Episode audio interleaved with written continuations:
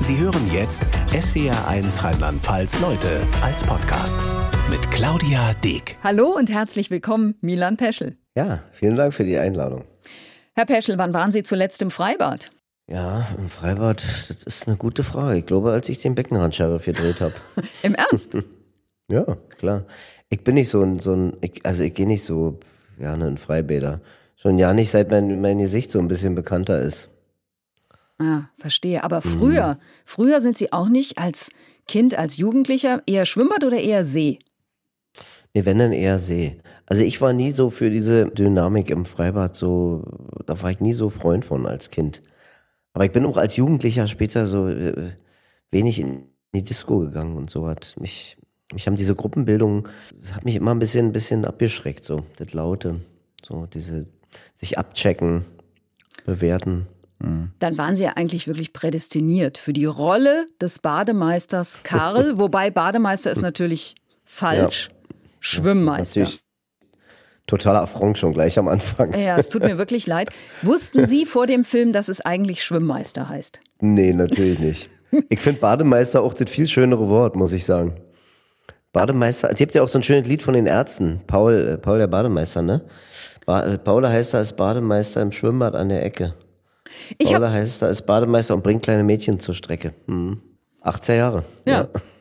Ähm, also Sie, Bademeister Karl bzw. Schwimmmeister. Ähm, ja. Ich habe mal nachgeschaut. Eigentlich ist beides falsch. Korrekt wäre nämlich geprüfter Meister für Bäderbetriebe. Aber so weit wollten Sie ja. dann doch alle nicht gehen bei dem Film, oder? Nee, so viel Zeit hatten wir auch nicht. Warum ist es der Figur Karl so wichtig, dass er Schwimmmeister genannt wird? Ja, ich glaube, weil es, weil es eher der Beruf, weil, weil die Leute ja schwimmen und weil es ja darum, darum geht, auch die, die denn nicht schwimmen können, zu retten, auch zu schützen. Ne? Und äh, Baden ist halt so, ist halt so eine, äh, ja, es ist für ihn wahrscheinlich so ein bisschen wie Planschen. Und er sagt ja auch von sich, dass er so in seinem, in seinem Freibad auch, dass er da auch Talente entdeckt, ne? Schwimmtalente. Mhm. Ähm, eine Top-Schwimmerin hat er entdeckt. Eine Top-Schwimmerin, genau. Und äh, ähm, ich glaube, da ist so ein, so ein, ja, ist wie so ein Berufsethos. Also ich möchte ja als Schauspieler, möchte, ich möchte ja auch gern Schauspieler genannt werden und nicht Faxenmacher oder so. Und er ist ein wahnsinniger Pedant. Auf Bahn 6 darf nicht gekrault mhm. werden. Wie viel Spaß hat das gemacht, das zu sagen und diese Rolle zu spielen? ja, ich musste immer so ein bisschen an so ähm, diese, diese Figuren äh, von Louis Define denken, die der mhm. gespielt hat. Und das war ja auch oft so, das waren ja auch oft so eine miese, petrigen äh, Pedanten. Und davon hat der Karl auch ein bisschen was. Ne? Äh, das, macht, das macht totalen Spaß. Das macht Riesenspaß. Vor allem, wenn man dann noch der, äh, der Außerirdische ist in Bayern, also der, der Preuße. Weil, ja. das gehört zum Film dazu, dass Sie ein Zugereister sind. Auf mm, ja, das musste zum Film dazugehören, natürlich, weil das habe ich dem Rosi gleich gesagt. Also ich kann dir keinen, äh, ich kann dir keinen waschechten Bayern spielen. Also Rosi ist der, Rosi ist der Regisseur, Regisseur. Markus genau. H. Rosenmüller, mhm. genau. Also und so er wollte aus. sie und dann war klar, wenn er sie mhm. kriegt, dann muss der Schwimmmeister ein Berliner sein. Ja, auf jeden Fall. Mhm. Sie haben jetzt eben selber schon Louis de Finesse angesprochen. Ähm, mhm. Sind Sie mit dem auch aufgewachsen? Ja, ich habe Louis de Finesse als Kind äh, geliebt. Ähm, und, und ich habe bestimmt mehrmals im Kino Brust oder Keule gesehen. Auch mit meinem Papa zusammen. Wir haben uns beide köstlich amüsiert. Ja, ich habe das hab geliebt immer als Kind. Mhm, auch jetzt noch eigentlich. Also, äh, also ich habe mir als Erwachsener auch diese so mehrere Filme gekauft, so ein paar Boxen irgendwie. Also ich gucke das jetzt nicht ständig, aber also nein, doch, oh, ist natürlich ein Klassiker. Und, Und der ja äh, auch in dem Beckenrand-Sheriff vorkommt. Ja, wir mussten es irgendwie unterbringen. ich ich habe es sofort gesehen. Ja. Es fehlte eigentlich nur noch Bretter, Bretter, Bretter, Bretter. Was ist denn das nochmal? Äh, ich weiß gar nicht mehr, welchem Film, aber ja. an die Geschichte erinnere ich mich von Louis de Finesse. Ja. Bevor wir aber jetzt irgendwie so die Hörerinnen und Hörer im Dunkeln tappen lassen, wollen Sie kurz erzählen, um was es geht im Beckenrand Sheriff? Weil es ist eigentlich ja. eine Komödie, aber es ist ja nicht nur eine Komödie, finde ich. Nee, ist nicht nur eine Komödie, es stimmt, ja. Naja, es geht um so ein kleines Dorf in Bayern. Mal sehen, ob ich das kann, so in ein paar Sätzen das, mhm. ähm, erklären. Also es geht um so einen kleinen Ort, nicht Dorf, so eine kleine Stadt, kleinen Ort in Bayern. Da gibt es ein Freibad. Das Freibad ist natürlich, wie all diese öffentlichen Einrichtungen, trägt sich nicht selber, rentiert sich nicht. Äh, und ähm, und der, der Schwimmmeister, der Karl Kruse, der trägt auch mit seiner Persona so ein bisschen dazu bei, auch dass da kaum noch Leute hinkommen, weil er eben so überstreng und pedantisch ist und so gar keinen Spaß versteht ähm, und immer Recht haben muss auch. Deswegen kommen auch immer weniger Leute und die Stadt äh, entschließt sich dann, das Ding, das Ding aus Kostengründen halt zu, zu schließen und dann gibt es auch gleich einen Vorschlag vom örtlichen Baulöwen, da so neue Eigentumswohnungen hinzusetzen. Also Kapitalismus pur. Und äh, ja. Und das dann, ist so die, ähm, das ist so der, die Hauptgeschichte. Dazu kommt dann aber noch der geflüchtete mhm. Sali. Und mhm. es geht eigentlich auch ganz viel um Liebe. Es mhm. geht um das Miteinander. Es geht irgendwie auch um Zusammenhalt.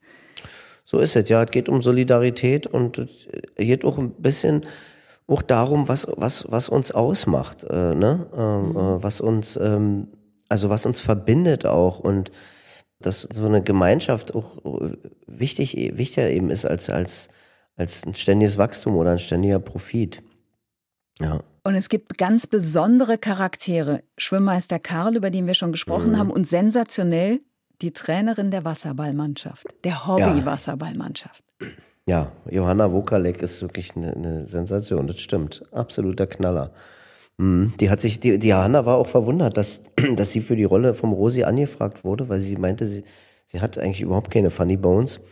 Äh, und wir beide uns auch so von der Spielweise auch, naja, nicht unterscheiden, aber wir kommen so aus beiden, also aus so ganz unterschiedlichen Theaterecken, sag ich mal. Ne? Sie mhm. kommt so vom Burgtheater und von so mehr so einem, so einem Hochkulturtheater, wenn ich das so nennen darf. Und ich komme so mehr aus der Volksbühne, Berliner Volksbühne, aus so einer anarchischen Ecke. Und äh, wir haben uns aber unglaublich gut äh, miteinander verstanden und wahnsinnig gerne miteinander gespielt. Und ich finde, das sieht man auch in dem ja. Film. Ja. Äh, und ich, ja, ich, also ich gucke der Johanna auch wahnsinnig gern zu. Ich freue mich jedes Mal, wie sie das spielt. Ja. Und das Drehbuch von Markus Pfeiffer wurde ausgezeichnet, als Sie den Vorschlag bekamen. Haben Sie da sofort Ja gesagt, als Ihnen die Rolle angeboten wurde? Ja, ich hätte auch ja gesagt, wenn, wenn, wenn, wenn ich nur eine Amöbe im Wasser gespielt hätte. Also ich wollte unbedingt mal mit dem Rosi arbeiten. Ich, ich, ich, liebe die Filme vom, vom, vom Markus H. Rosenmüller und äh, ich, ich wollte unbedingt endlich mal mit dem arbeiten. Und deswegen, ich hätte zu allem Ja gesagt. Und er hört die Sendung ja jetzt natürlich nicht und es kriegt auch keiner mit. Insofern hat sich denn gelohnt für Sie, die Zusammenarbeit? Auf jeden Fall, ja, ja, klar. Ja. Also würden noch mal hab, Ja ich sagen. Hab, ich hab, Natürlich, auf jeden Fall. Ich würde weiter, ich möchte gern weiter mit dem Rosi zusammenarbeiten. Ich hatte gehofft, dass es ein großes Vergnügen wird und das war es auch. Und äh, ja, ich möchte mich weiter gerne vergnügen. Wobei die Dreharbeiten wahrscheinlich kein reines Vergnügen waren. Es gab ja die doppelte Herausforderung, also Freibad im Sommer besucht. Das heißt, man musste ja so Nischen finden, dass man rein konnte. Dann gab es aber Corona. Wie liefen die Dreharbeiten? Nee, also da muss ich, äh, das stimmt nicht ganz. Äh, das Freibad war extra für uns geschlossen. Okay. Wir haben erst im September angefangen. Also die haben einfach drei Wochen, bevor sie sowieso geschlossen hätten oder so ungefähr, mhm. so das, die genaue Zeit weiß ich nicht mehr, haben sie, haben sie geschlossen. Also die hätten sowieso dann irgendwann geschlossen, die haben nur ein bisschen früher schon das Freibad geschlossen und für uns das zur Verfügung gestellt sozusagen. Wobei es ja Fotos gibt, Aufnahmen, ähm, mhm. da sind sie alle am Set zu sehen mit dicken Jacken und Wollmützen im Freibad. Ja, ja, ich habe so Tage, da war es schon ein bisschen kühler. Mhm. Also zum Beispiel, als wir das große Finale gedreht haben, da, dieses Wasserballfinale, da war nicht so gutes Wetter. Also da war es richtig kalt und hat geregnet. und wie ja. war das dann? Ach, nicht schlimm. War gut. War toll. Also, das ist überhaupt nicht, äh, also, das ist ja ein reines Vergnügen. Wir können spielen wie die Kinder. Wir können Quatsch machen die ganze Zeit. Wir können, ich würde das, also ich würde das gar nicht als eine Anstrengung bezeichnen. Natürlich ist es anstrengend, um jeden Tag um sechs aufstehen zu müssen oder so. Das müssen ja andere Leute auch. Und die gehen dann auf eine Arbeit, die ihnen vielleicht nicht so viel Spaß macht. Äh, also, ähm, ich finde, wir haben, das ist ein toller Beruf und das ist eine schöne Art, sein Geld zu verdienen, wirklich. Also ich bin da wahnsinnig dankbar für. Deswegen möchte ich da gar nicht von Anstrengungen und so weiter mhm. sprechen. Und wie war das sonst? Fiebermessen, Tests ständig? Wie wurde das gemacht? Ja. Mhm. Ja, immer Fieber messen morgens, zweimal die Woche testen. Man gewöhnt sich da ganz schnell dran. Ja, das ist überhaupt kein Problem. Es ist auch verständlich, ja, weil es notwendig, also es ist einfach notwendig auch, damit das, damit der Dreh reibungslos ablaufen kann. Und Sie kamen auch gesund alle, durch.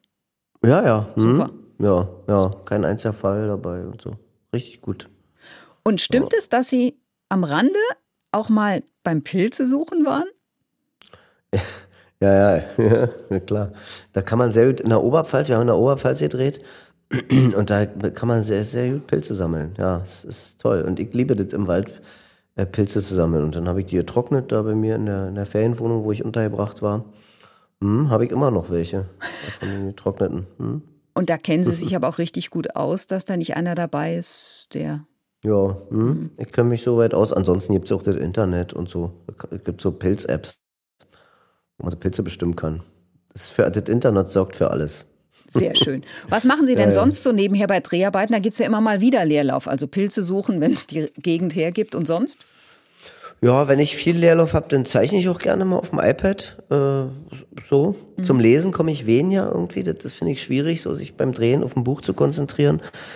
Aber zeichnen, ähm, also das ist so, wenn der Leerlauf ist, man muss versuchen, das Essen zu vermeiden, weil ständig irgendwie äh, einfach zu essen angeboten wird. Weiß nicht warum. Äh, so, also dem zu widerstehen ist auch nicht so einfach manchmal. Aber äh, äh, das sind so Luxusprobleme, ja, sag ich mal wirklich. Also es gibt Schlimmeres, als sein Geld mit Warten zu verdienen. Nochmal. Ähm, ja, aber so Sachen mache ich dann halt. Also am liebsten wirklich zeichnen auf dem, auf dem iPad. Aber manchmal gucke ich auch eine Serie oder sowas. Also. Mh. Hm. Haben Sie denn ähm, während der Corona-Pandemie wieder mehr gezeichnet, gemalt? Weil ich erinnere mich, als wir unsere mhm. letzte Leute-Sendung hatten vor vielen, vielen Jahren, haben Sie gesagt, ich habe überhaupt gar keine Zeit zum Zeichnen. Mhm. Naja, ich habe keine Zeit zum Malen so richtig. Also mhm. ich habe früher ja mit Ölfarben auch gemalt ähm, und dazu komme ich jetzt nicht mehr. Aber äh, ich meine, ich nehme mir die Zeit auch nicht, ne? Also, mhm. äh, aber aber jetzt ich habe in letzter Zeit wieder habe ich wieder ein bisschen mehr mache ich wieder ein bisschen mehr auf dem auf dem iPad habe ich auch große Lust zu gerade. Ich habe jetzt auch eine, eine, eine Galerie, äh, die mir die so Siebdrucke machen von, von, von diesen Zeichnungen von mir, von diesen iPad-Zeichnungen. Und diese Siebdrucke sind echt richtig schön. Also das hat eine ganz, ist nochmal eine ganz andere, hat eine ganz andere Qualität nochmal, so haptischer, ne? Mhm. Ähm, das andere ist ja nur digital. Und die machen daraus etwas, was man wirklich anfassen kann und was man ja, verschenken kann auch oder kaufen kann auch. Und, so. also richtig und dann hängt so ein echter Sachen. Peschel an der Wand. Ja, ein halbechter, ne? Also Stimmt, es ist, ist ja, so, ist ja, ist ja vervielfältigt, so, aber äh, ja, schon, also mhm. Hm. ja, ja. Wie hat denn, wie hat denn die Corona-Pandemie Ihr Leben verändert? Also ehrlich gesagt, äh,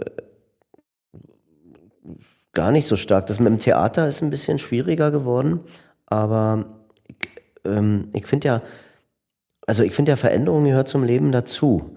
Und ähm, also ja, das ist, äh, deswegen kann ich gar nicht so sagen, dass es mein Leben jetzt so krass grundlegend verändert hätte irgendwie oder so. Ne?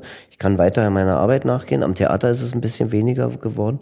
Ich habe seitdem keine Vorstellungen mehr gespielt. Ich probe zwar am Theater, also als Regisseur, aber ist das vielleicht Dass mein auch. Leben grundsätzlich verändert hätte, kann ich eigentlich gar nicht so sagen. Bleiben wir aber gerade mal bei dem Beruflichen. Ist ja. das vielleicht Ihr großes Glück, weil Sie natürlich auch inzwischen erfahren sind. Sie haben mehrere Eisen im Feuer, sag ich mal. Also es mhm. gibt dann halt auch noch mm. den mhm. Film, nicht ausschließlich das Theater und so. Aber mm. gerade für andere Schauspielerinnen und Schauspieler war es wahrscheinlich eine extrem harte Zeit. Also es ist vor allem für die, für die Künstler äh, eine extrem harte Zeit, die von Live-Auftritten leben ne? und die von der Hand in den Mund leben. Und das stimmt, dazu gehören viele Theaterschauspieler, die nicht fest an, an Theatern engagiert sind. Dazu gehören viele Musiker, ja, und so Kabarettisten auch so, die sogenannten, ich finde das Wort immer so doof, Kleinkünstler. Ähm, ne? Also ja. für die ist das, ist das, ist das richtig, richtig hart gewesen und immer noch hart. Und auch für die Kinobetreiber und so, also deswegen, deswegen weiß ich auch, in welch glücklicher Lage ich bin und weiß das auch zu schätzen. Und sonst Ihr Leben, Ihr Privatleben, ich meine, Sie leben eigentlich in Berlin.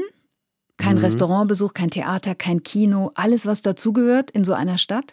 Dann sind Sie erstmal raus aufs Land wahrscheinlich. Mhm, ja, wir haben viel auf dem Land, wir waren viel auf dem Land im letzten Jahr. Aber ich finde das mit dem kein Restaurant und so, also das, auch da muss ich wieder sagen, Leute, es gibt Schlimmeres. Äh, dann geht man halt, wie Christoph Walz neulich so schön gesagt hat, dann geht man halt eben mal nicht ins Restaurant, dann kocht man halt mal zu Hause. So what? Das ist doch nicht so schlimm. Mhm. Ähm, mir tut's halt nur leid natürlich für die Restaurantbetreiber und so. Ähm, aber auch da kann man ja unterstützen, indem man da hingeht und was kauft oder so, wenn man jetzt keinen Bock hat zu kochen, ja. Und äh, ja, aber viel Zeit auf dem Land verbracht, das ist richtig, ja. Mhm. Dinge angepflanzt, Pflanzen äh, geerntet, äh, Gemüse und so. Und dann waren die erwachsenen Kinder auch plötzlich wieder zu Hause. War das bei Ihnen auch so? Nö, nö eigentlich nicht. Nö. Okay. Unsere Tochter ist ausge ausgezogen während der Pandemie. Unser, unser Sohn ist schon vor, vor drei Jahren ausgezogen. Nee, also wir haben die, wir haben die Freiheit genossen eigentlich, ehrlich gesagt. ja, so. schön. Ja, das ist doch toll. ja, das ist doch toll. Ja, absolut. Und nach dieser Phase, die so, Sie so erleben konnten, wie Sie sie erlebt haben, für andere mhm. waren das wahnsinnig viele Einschränkungen und so haben Sie denn den Eindruck, dass die Menschen sich jetzt darauf freuen, dass es so soft wieder losgeht? Kino, Theater haben Sie selber erwähnt. Oder spüren Sie da selber noch eine gewisse Zurückhaltung? Ja, nee, ich glaube, die Leute freuen sich sehr darüber, dass es teilweise möglich ist. Ich war gestern selber auch im, im, im, im Kino, im Freiluftkino und habe das auch schon jetzt bei der Sommerberlinale miterlebt einmal. Und äh, das war natürlich total schön, das mhm. haben zu können, das erleben zu können. Gestern war ich, das war, war ein toller Sternenhimmel auch. Und äh, also es war richtig, richtig schön. Das ist, das ist schon toll, dass das wieder, wieder geht. Ja. Warum haben Sie eigentlich nicht mitgemacht bei der Aktion Alles dicht machen? Da haben ja 50 Schauspielerinnen und Schauspieler auf zynische Weise die Corona-Maßnahmen in Videos kritisiert. Sie waren nicht dabei oder habe ich mich verguckt? Nee, ich war nicht dabei, aber ich bin gefragt worden auch, ja. Aber ich, äh, nee, nee, irgendwie, das hat mich nicht überzeugt, da mitzumachen. Äh, ja, nee, ich hatte auch keine Zeit zum Glück. Also äh, ich, ja, also ich fand's jetzt, ich fand's jetzt nicht so äh, so schlimm, so zynisch irgendwie. Was ich eigentlich schlimmer fand, ist, wie dann alle auf die auf die Kollegen eingedroschen haben, mhm. weil ähm, also die, die haben das ja versucht, trotzdem irgendwie als so eine Kunstaktion äh, zu machen und ähm, es muss auch erlaubt sein, dass Leute mal Fehler machen oder so ich fand die Art und Weise auch vor allem, wie Kollegen sich dann immer noch mal dazu äußern musste, mussten, das, das, ich fand diese, ich fand es eine totale Überreaktion, wie darauf reagiert wurde, muss ich ganz ehrlich sagen. Also es war eine, vielleicht eine blöde Aktion, das kann schon sein, aber hinterher sind immer alle klüger und schlauer. Mhm. Äh, äh, und da, da machen sich das auch viele viel zu leicht. Es ja. schaukelte sich wahnsinnig hoch und am Ende mhm. muss man sich fragen, wofür eigentlich, ne? Also naja, da, dafür, dafür, dass sich, dass sich Volker Bruch jetzt scheinbar irgendwie radikalisiert, so habe ich den Eindruck. Der postet ja nur noch alles sowas so von Impfgegnern und irgendwie so. Mhm. In dem der Jan-Josef Liefers wahnsinnig auf die Fresse gekriegt hat dafür, was ich auch völlig übertrieben fand, wirklich. Also mir tat das teilweise, taten die mir richtig, richtig leid, auch, äh, also wie die beschimpft wurden und so. Das, das ist völlig unangemessen. Und zeigt es möglicherweise aber auch, also wie wie krass manche dann auch in der Gesellschaft unterwegs sind, weil die, die sich dann vermeintlich besser fühlen, sind ja nicht besser, indem sie nämlich die anderen dann auch so niedermachen. Also so ein ganz normaler, wie Sie es jetzt sagen, ich sag mal, entspannter mhm. Dialog, man kann ja durchaus mhm. darüber reden und es ist eine Kunstaktion, mhm. war dann gar nicht mehr möglich. Ja, das kommt durchs, das kommt durchs Internet, ne? Mhm. Und dadurch, dass man so, so, so äh, schnellstmöglich irgendwie jeden Scheiß so raushauen kann. Ja. Äh, äh, und, und jede Emotion, es wird alles wahnsinnig emotionalisiert und ideologisiert. Und das einfach nur, weil es möglich ist. Dass Menschen dieses Gefühl haben und eine, eine, eine Wut haben und sich über was ärgern, das ist völlig normal. Das ist auch verständlich. Ich habe das auch manchmal. Aber wenn man das äh, so äh, diesem Gefühl direkt Luft macht und zwar mit direkt meine ich direkt dem, demjenigen das hm. sagen kann, den man mhm. da attackiert, nämlich face to face, dann ist das was anderes. Und dann ist das auch, dann sagt man das und dann kann der andere darauf reagieren. Hier kann immer niemand drauf reagieren oder nur so über Bande eben, über das ja. Digitale. Und das finde ich, also ich finde das extrem, extrem gefährlich. Welche Rolle spielen denn für Sie soziale Netzwerke? Sie sind so ein, ich sag mal, so ein bisschen präsent. Ja, genau. Ja, weil ich das, eine, also ich sehe das sehr kritisch, ne? Also ich mache das nur noch auf Instagram, aber das ist so ein bisschen, das, also das ist natürlich auch so ein bisschen so, ein, so ein Eitelkeitsding irgendwie. Man, und man aus so einer Mischung aus Lang Langeweile und Eitelkeit. Man langweilt sich und dann stellt man was rein und dann hofft man, dass da irgendwie Leute sich dazu äußern oder so. Ich versuche das dann so ein bisschen für meine Kunst vor allem zu nutzen. Genau, Sie Aber posten dann gleichzeitig- Fotos von Ihrer, von Ihrer Kunst oder auch Schallplatten, Genau. ne? so habe ich Hm, gesehen. Ja, Schallplatten auch, genau. Ja, aber letztendlich ist es ja eigentlich, machen wir uns nichts vor, das ist was, um Aufmerksamkeit zu generieren. Und äh, interessant ist, wenn ich meine Kunst poste, da passiert meistens nicht so viel. Wenn ich ein Bild von mir, so wie jetzt mit blonden Haaren poste, dann geht es ab. So, äh, dann kommen wahnsinnig viele Reaktionen und so. Also für mich ist es einfach nur eine wahnsinnige Selbstvermarktungsmaschinerie und eigentlich äh, nochmal ein, ein Vehikel, so ein kapitalistisches Vehikel.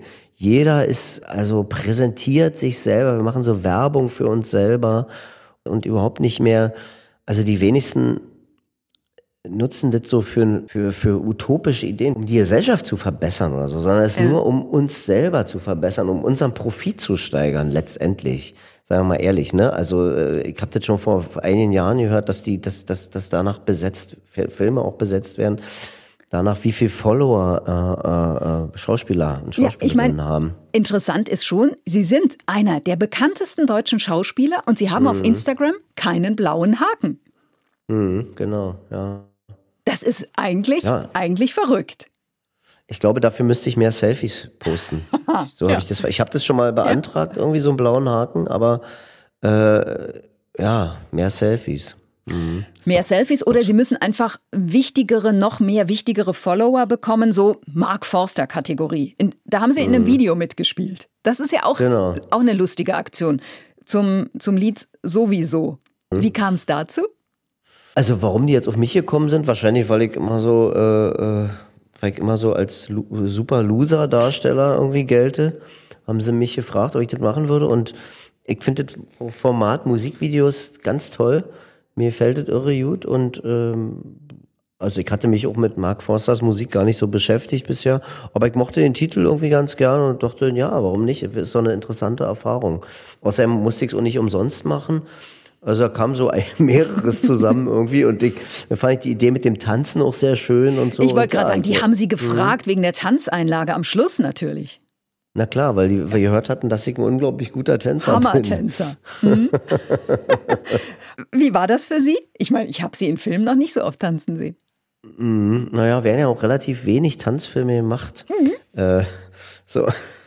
Babylon Berlin, da hätten Sie. Da hätten Sie. Ähm, Ja, Ah. ja, ich weiß auch nicht. In den Berlin-Filmen spiele ich immer keine Rolle. Ich weiß auch nicht, warum, woran das liegt. Dafür in Bayern. Eigentlich absurd. Dafür in Bayern, ja. genau. ja, genau. ja, ja. genau. Lassen Sie uns nochmal, Stichwort Berlin und Theater. Mhm. ähm, Ich will gar nicht die äh, alte Geschichte, Sie haben als Theatertischler angefangen, Schauspielschule Mhm. besucht und so weiter. Frank Kastorf ist in diesem Sommer 70 geworden. Langjähriger Intendant der Berliner Volksbühne. Haben Sie noch Kontakt? Ja, ich habe ihm jetzt zum Geburtstag geschrieben, aber Mhm. der hat nicht zurückgeschrieben. Aber das macht er eh meistens nicht. Der schreibt eh meistens nicht zurück. ähm, Würden Sie, das, ist nicht, das ist nicht so schlimm. würden Sie sagen, Mhm. er hat Sie groß gemacht? Ähm, naja, also sa- sagen wir mal so, die, äh, bei ihm habe ich, hab ich gelernt, was Theaterkunst ist und was Theater ist, was es ausmacht, auch viel über das Leben gelernt und äh, bei ihm, also in der Arbeit, in der Zusammenarbeit mit ihm, in der Zusammenarbeit auch mit den äh, mit den tollen äh, Kollegen bei der Volksbühne äh, bin ich zu dem Schauspieler geworden, der ich jetzt bin auch. Das war eine ganz, also da habe ich eigentlich eine, Schau- die Schauspielausbildung bekommen. In der, in der Schauspielschule, das war so die Grundausbildung. Da habe ich sprechen gelernt und mich bewegen gelernt, meinen Körper zu benutzen. Und bei, bei, bei Frank halt dann äh, zu spielen gelernt und zu denken gelernt und was über Kunst gelernt. Auch was über Regiearbeit gelernt vielleicht? Auch, natürlich, ja, klar, absolut. Also wenn man als, als, äh, äh, als Schauspieler äh, viel, Jahre, viele Sachen mit Frank macht, über Jahre, dann, ähm, dann wird man, also für andere ist man für andere Regisseure oft ähm, äh, schwer erträglich, weil die Sinne unglaublich geschärft werden. ja, deswegen arbeite ich auch nur mit, mit, mit Regisseuren, die genau das auch wollen und, und das auch aushalten. Und, und Sie selber arbeiten ja auch als Theaterregisseur. Warum ist Ihnen Mhm. das wichtig? Ja, vielleicht aus einem ähnlichen Grund, warum ich auch äh, irgendwann mal angefangen habe zu malen. Ähm, ich, das ist eine Weiterführung ein bisschen auch des Malens. So, ich, ich, ich skizziere, ich, ich, ich skizziere Bilder einen ganzen Abend. Ich, ich habe Verantwortung für alles, das gefällt mir. Und mir ist es wichtig, mich auch, auch so ausdrücken zu können und mich so auszuprobieren zu können. Mir macht es wahnsinnigen Spaß. Und bisher war es auch meistens so, dass es den Schauspielern auch großen Spaß macht. Wenn die bei mir spielen. Mhm. Und Sie als Berliner, trauern Sie mhm. dem Palast der Republik nach? Da wurde ja, ja jetzt das klar, Berliner logisch. Schloss eröffnet, Humboldt-Forum. Ja, wow. Boykottieren Sie das mhm. oder gucken Sie sich das an? Ja, irgendwann werde ich schon mal hingehen, mir das angucken. Heimlich. Eine gute, eine gute Freundin, ja, eine gute Freundin von uns arbeitet da auch. Grundsätzlich ist das, ist das schon ganz okay so, aber ähm, also ist, so ein Humboldt-Forum ist schon eine gute Sache, aber dafür hätte man nicht den Palast der Republik abbauen müssen. Und vor allem fing das extrem reaktionär, das so in dem, also da wie so ein Stadtschloss dahin zu stellen. Der Palast der Republik war so ein Palast fürs Volk. Und ähm, das ist nicht in allen Teilen auch so in der Umsetzung möglicherweise geglückt, aber ich finde es auch als Bauwerk äh, äh, wesentlich interessanter als das Ding, was da jetzt steht. Das war ein tolles Bauwerk. Mir hat das, ich fand es gut und es ist auch ein, ein architektonisches Dokument auch, ein architektonisches Denkmal. Wenn so ein Ding jetzt da noch in der Stadt stehen würde, das, ich finde es, ich traue, traue dem sehr nach. Ja, und ich habe da auch tolle, tolle Sachen erlebt, tolle Konzerte auch erlebt und so. Mhm. Ja. Ist das, ich meine, es ist ja eigentlich auch Teil deutscher Geschichte. Ist es auch deshalb schade? Auch das? Mhm. Auch deswegen ist es schade. Ich finde das, ich finde das schwierig, immer alles zu schleifen, alle Symbole zu schleifen, zu zerbrechen. Das ist eine Machtdemonstration auch. Wir sind jetzt an der Macht und jetzt werden die Denkmäler geschleift sozusagen. Die werden jetzt abgerissen. Empfinden und das sowas ist das, sowas ist das auch mit dem Palast der Republik. Mhm. Empfinden das Ostdeutsche nur so? Naja, das, das hat ja auch für, nur für Ostdeutsche mhm. eine, eine, eine Bedeutung. Also und ich meine, so Fall. lange Jahre nach der Wende. Aber deswegen, es geht hier, es geht auch um Macht eben. Mhm. Und Sie erleben ja auch seit Jahrzehnten diese Veränderungen in Berlin, Immob ja. Immobilienspekulationen, Gentrifizierung. Mhm. Also ja. im Prinzip auch das, was durchaus auch in dieser Kleinstadt in dem Film Beckenrand Sheriff genau. eine Rolle spielt. Genau. Das ist eigentlich vollkommen übertragbar, ne? Absolut, absolut. Also deswegen finde ich auch, also vermittelt er eben noch ein bisschen mehr und, und ist auch, ist auch relevant für unsere, also für unsere Zeit auch. Ne? Und es gibt ja, in dem Film gibt es eine ganz tolle Szene, wenn der, wenn der Pfarrer eben die Geschichte erzählt mit der, mit der geklauten Videokassette bei, diesem, bei, bei, bei dieser Beerdigung und äh, sagt, dann wollte er die zurückgeben, die Kassette, dann war die Videothek einfach nicht mehr da. Hm. Ne? Bestimmte äh, äh, Orte gibt es eben einfach nicht mehr. Bestimmte Orte, auch wo Leute sich treffen können. Das ist ja nicht nur das Schicksal von Videotheken. Das ist ja auch das, Schicksal von, von Einrichtungen für, für Jugendliche, für Kinder. Es äh, sind Kultureinrichtungen, Bibliotheken, Kinos. Es gab so viele Kinos, es gab so viele Bibliotheken. Orte, der Staat hatte Verantwortung für seine, für seine äh, Bürger und hat Freizeitangebote gemacht und so. Es fällt immer mehr weg, weil, weil das Geld dafür nicht zur Verfügung gestellt wird. Es ist ja da, das Geld. Aber es wird alles immer nur unter dem, unter dem ökonomischen Aspekt gesehen. Und äh, äh das, das finde ich fatal. Hm. Wir müssen erkennen, dass, dass Investitionen in die Zukunft auch äh, äh Investitionen in die Bildung der Menschen sein müssen.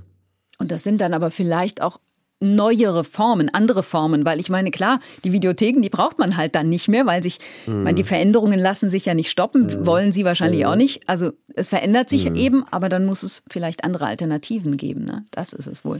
Und so ein Absolut, Schwimmbad, ja, so ein Schwimmbad kann man immer gebrauchen.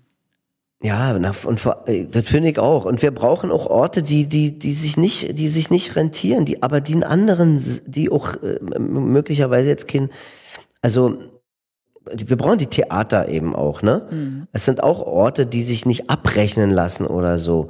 Wir müssen uns aber diese Kultur einfach leisten. Äh, weil sonst wären wir auch, äh, sonst wären wir zu kulturlosen Wesen und wären verrohen und es wird, wird alles nur noch furchtbarer. Vielleicht zeigt das auch, ich war am Anfang ehrlich gesagt ein bisschen überrascht, als ich gesehen habe, was? Beckenrand-Sheriff? Ein Film mhm. über ein marodes Schwimmbad geht fast zwei mhm. Stunden? Ich dachte so, das kann ja nicht sein, oder? Also wie soll denn das funktionieren?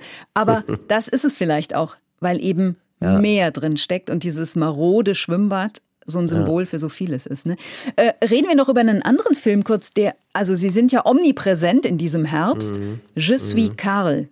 Mhm. Jetzt blöder Zufall, dass der Name da schon wieder auftaucht. Karl, der Schwimmmeister ja, und in dem Zusammenhang ja. natürlich ein ganz anderer Karl. Mhm. Der wurde auf der Berlinale vorgestellt. Ähm, also ein völliges Kontrastprogramm zum Beckenrand-Sheriff, oder? Ja, absolut, ja. Und äh, was, also was für ein Glück wieder, ne? So, also so unterschiedliche Rollen spielen zu können.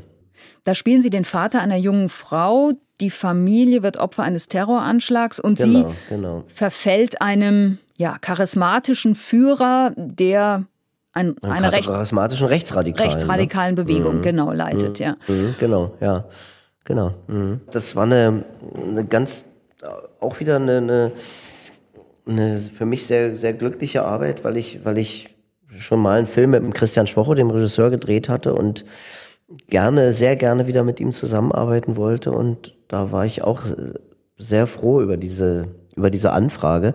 Und ich bin auch sehr froh, immer auch solche, solche Rollen spielen zu können, die, die einen nochmal anders fordern auch, ne? Und die auch so, ähm, so tief reingehen. Mhm. Also die so emotional so einen so stark beanspruchen auch. Mhm. Und für Sie natürlich ein Geschenk, mit so zwei unterschiedlichen Filmen, so zwei unterschiedlichen Rollen präsent zu sein, zeigt ja, natürlich absolut. auch die Vielfalt hier. Ja. Mhm, totales Geschenk, ja. Wir sind im Prinzip eigentlich fast schon am Schluss. Oder sagen Sie, wenn wir der Herbst so im Kino, voller Milan mhm. Peschel, habe ich was vergessen? Theater, Fernsehen wahrscheinlich noch. Was kommt im nee, Fernsehen? Fernsehen? Welche Folgen, welche Serien? nee, es kommt lustigerweise Ende Oktober, also toi toi toi, dass da, mhm. da noch Kinos offen sind, kommt der erste Teil Teil von dem Kinderfilm Die Schule der magischen Tiere. Ah. Das ist eine sehr erfolgreiche Kinderbuchreihe. Wird gerade von. Mhm. Ja? Mhm. Ah, okay. meine Kinder auch gelesen, klar. Ah, ja, sehen Sie, meine Kinder nicht mehr. Also die meine sind schon, sind schon zu groß. Ja. Mhm. Aber ich habe eben also alle, alle Leute, die, die Kinder so im, im Alter von acht bis zwölf Jahren so ungefähr haben oder vor einigen Jahren eben noch hatten, die kennen das alle. Und äh, ja, das ist, das ist, glaube ich, auch das habe ich noch nicht gesehen, aber wir drehen gerade schon den zweiten Teil und äh, ich glaube, das wird, das wird ein ganz schönes, ganz schönes Ding auch werden. Und das ist ja auch etwas, was Sie immer wieder über die Jahre machen, dass Sie in Kinder- und mhm. Jugendfilmen mitspielen. Ja, ich hatte das große Glück, nachdem ich, also nachdem mein allererster Film, den ich, in dem ich eine Hauptrolle gespielt habe, der erste Langfilm, nachdem der so erfolgreich war, ich war damals nominiert für einen deutschen Filmpreis, so als, als totaler Neuling. Da hat mir der Detlef Book damals das Angebot gemacht in seinem, in seinem Film Hände weg vom Mississippi, einem ja. Kinderfilm eben auch. Toller Film. Mitzus mitzuspielen, toller Film, ja, absolut. Und, äh, und da habe ich so eine schöne Rolle drin gehabt und seitdem bin ich immer mal wieder für Kinderfilme angefragt worden. Und äh, ja, das ist ein, das ist wirklich ein Geschenk. Man kann noch mal anders dem Affen ein bisschen Zucker geben, ne, als Schauspieler. So und äh, äh die, ich muss es auch sagen, die, die äh, Kinderfilme sind meistens ziemlich gut auch finanziert, so, äh, weil damit noch mal ein anderer Umsatz generiert wird. Da kommen auch immer die Eltern noch meistens mit mit den Kindern. Oft werden die auch zweimal angeguckt, wenn sie gut sind. Mhm. Ja, und das macht, das ist, es macht großen Spaß, diese diese Filme zu drehen. Mhm. Sie waren vor fünf Jahren schon mal Gast in SWR1 Leute. Da war der Anlass der mhm. Film Männertag. Jetzt mhm. der Film Beckenrand, Sheriff. Ähm, mhm. Wenn Sie jetzt die fünf Jahre zurückschauen, was war das Wichtigste, was Sie da erlebt haben? Das, oh, das ist ja. Geben Sie mir mal fünf Minuten, dann gebe ich okay, Ihnen ich eine raus. Antwort. Mhm. nee, äh, ich glaube, ich, ich glaube, das Wichtigste für mich war, dass, dass, dass meine Kinder die Schule beendet haben, da gut durchgekommen sind, dass mein Sohn inzwischen jetzt sein erstes Studium beendet hat. Der hat in der Popakademie in Mannheim elektronische Musikproduktion studiert. Mhm. Ähm, und hat jetzt auch so als, als Prüfungsaufgabe sein erstes Album selber gemacht und Musik geschrieben und so. Und, und meine Tochter ist ausgezogen und hat ein Studium angefangen, abgebrochen. Jetzt fängt sie eine, eine Ausbildung an. Das, sind, das ist eigentlich für mich so das Wichtigste. Die hat ein Auslandsjahr gemacht äh, in Kanada. Wir haben sie da besucht und abgeholt und ähm, Ja, also ich muss sagen, so eine Sachen sind da für mich am wichtigsten. Meine Frau hat, hat, hat uns einen Hund ins Haus gebracht. Ist das ein Corona-Hund? nee, nee, nee, war Den noch gab's vor, schon vorher? Vor, Okay. Ja, ja, genau, genau. Und Sie sind jetzt, ich sind weiß so gar die nicht, wichtigsten Sachen. Sie sind fast 30 Jahre mit Ihrer Frau zusammen. Mhm. Das ist phänomenal, noch dazu in dieser Branche. Mhm. Stimmt. Und ja. Sie haben mal irgendwann gesagt, das liegt auch so ein bisschen daran, Sie sehen sich ja gar nicht so oft, weil Naja, wir sehen uns schon oft, doch, doch. das hat sich jetzt auch Aber- bestimmt geändert. Aber es gab eine Zeit, ja, ne?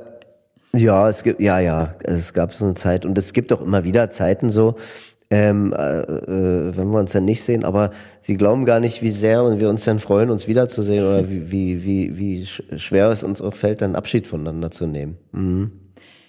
Und Sie haben mal gesagt, Sie machen keine Pläne, Sie leben im Hier und Jetzt, aber Sie träumen sieht's doch aus. bestimmt. Was würden Sie gern mal machen? Gibt es irgendwas? Was, worauf hätten Sie richtig Bock?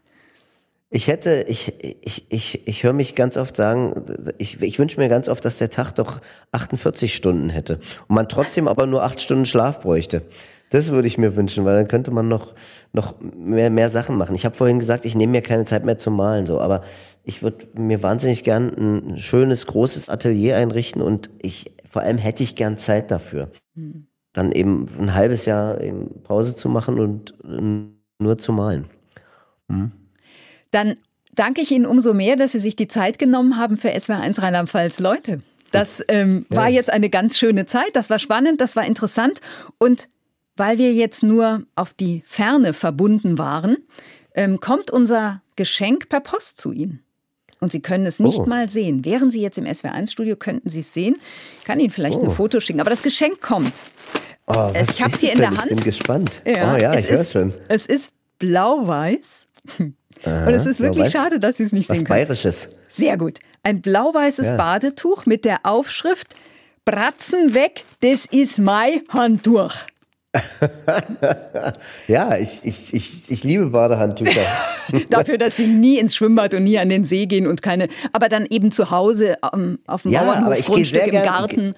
Genau, ich gehe ger sehr gern unter die Gartendusche, spart Ja. auch Zeit, muss man nicht extra zum See fahren. Sehen Sie? Und da ist ein, und da ist ein schönes großes Badehandtuch natürlich äh, Gold wert. So, Bratzen weg heißt quasi Pfoten weg. Wie, wie würde, Genau. das ist mein Handtuch, wie würde das auf Berlinerisch heißen? Ja, Finger weg, das ist mein Handtuch. Pfoten weg, Pfoten weg. Ja. Okay. Nimmst du mal deine Pfoten da weg? Ja. Milan Peschel, herzlichen Dank und Ihnen alles Gute. ja, vielen Dank. Danke fürs nette Gespräch. SWR1 Rheinland-Pfalz Leute